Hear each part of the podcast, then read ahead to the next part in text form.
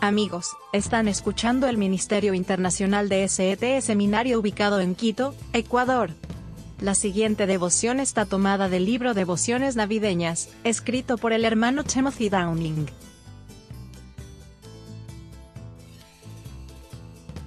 La bendición. Ahora el Señor le dijo a Abraham, sal de tu país, de tus parientes y de la casa de tu padre, a la tierra que te mostraré. Entonces haré de ti una gran nación, y te bendeciré, y engrandeceré tu nombre para que ejemplifiques la bendición divina. Bendeciré a los que te bendigan, pero al que te trate con ligereza, debo maldecir, y todas las familias de la tierra se bendecirán unas a otras con tu nombre. Dios, Génesis 12, 1-3. La familia de Dios estaba perdida y rota, pero se había hecho una promesa de redención.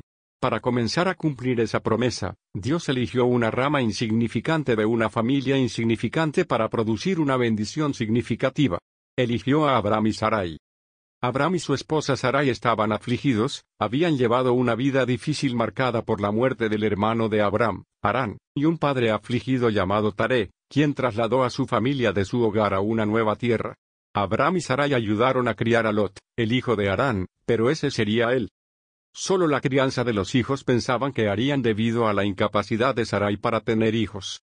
Para empeorar las cosas, Abraham finalmente perdió a su padre, y Dios le ordenó inmediatamente que dejara a su familia restante y viajara a una tierra desconocida. Comenzó su viaje de obediencia a los 75 años. Dios a menudo usa lo inusual para producir lo imposible. A la edad de 75 años, Dios prometió una bendición diciendo que por medio de Abraham todas las familias de la tierra serían bendecidas. No importa cuán insignificante se sienta o cuán imposible se vuelva su situación, el Dios que orquestó la Navidad puede bendecirlo. Los obstáculos en tu vida le importan poco, lo que importa es tu disposición a obedecerle.